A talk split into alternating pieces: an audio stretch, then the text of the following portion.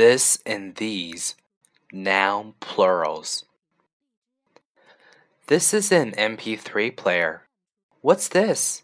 It's an MP3 player. Is this your watch? Yes, it is. No, it's not. These are sunglasses. What are these? They're sunglasses. Are these your keys? Yes, they are. No, they're not. Regular plurals.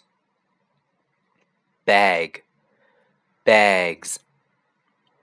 Watch, watches. Dictionary, dictionaries. Key, keys. Irregular plurals.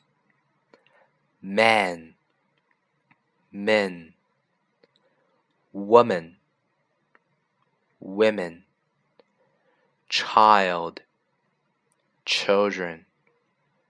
Some nouns are only plural. Jeans, scissors, glasses, sunglasses.